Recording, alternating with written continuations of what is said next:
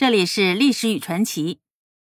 纵观中国千年历史，正如《三国演义》开篇所言：“话说天下大势，分久必合，合久必分。”历史的车轮滚动到最后一个分裂割据的时代——唐末的五代十国时期，纷争依旧，却少了些许英雄气概。然王朝更迭、江山代谢当中，竟磨练出了一个乱世不倒翁——冯道。冯道字号长乐老，瀛州景城人。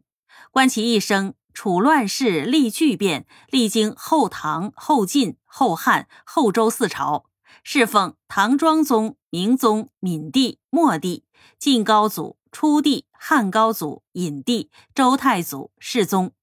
三入中书，担任三公、三十等职，六任宰相，为官三十一年，几度处于权力顶峰而不倒。政权和皇帝轮替更迭，冯道却一路官运亨通，不但常年位极人臣，死后更被追封为营王。那冯道究竟有何过人之处，能够弑四朝、相六帝呢？究其原因，有以下几个方面：第一，为官不作为，圆滑应对。冯道为官，临难不负，遇事一为两可，无所操决，唯以圆滑应付为能事。侍奉后唐石敬瑭的时候，石敬瑭曾以用兵之事询问冯道。冯道回答说：“陛下历尽艰险，创成大业，神武睿智，天下无有不知。兵伐之事，陛下一定要自己决断。臣下本是一书生，唯陛下在中书守历代成规，不敢有一丝一毫的差错。臣下在明宗朝时，明宗曾以兵事相询，臣也是这样回答他的。”冯道将皇帝夸得龙颜大悦，并表明自己行宰相之职忠心耿耿，对于用兵之事并未提出良方妙计，不仅不被怪罪，反而深得石敬瑭的欢心。第二呢是处事不执着，见风使舵。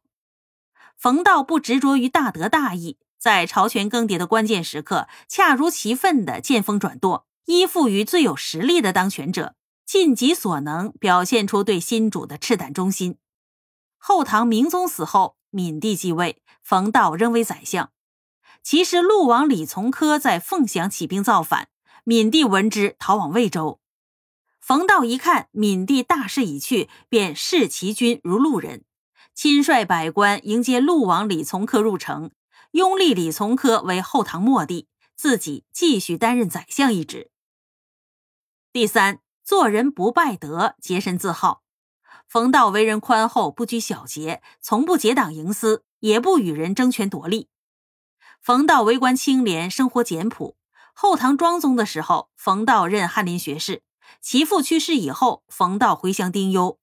当年庄稼欠收，冯道便把自己的俸禄拿出来赈灾，地方官赠送的粮食布匹也一概不收。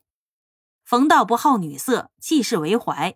辽灭后晋的时候，冯道随耶律德光北归至常山，见到为契丹所掳掠的中原女子，便私下里出资将他们赎回，寄于尼姑庵当中，之后再为他们寻找家人。纵使冯道不是英雄，然而他一生经历四朝讨喜，相位依旧。无论天下有何是是非非，如何的变化莫测，他都稳坐钓鱼台。如果没有一定的手腕，是没有办法做到的。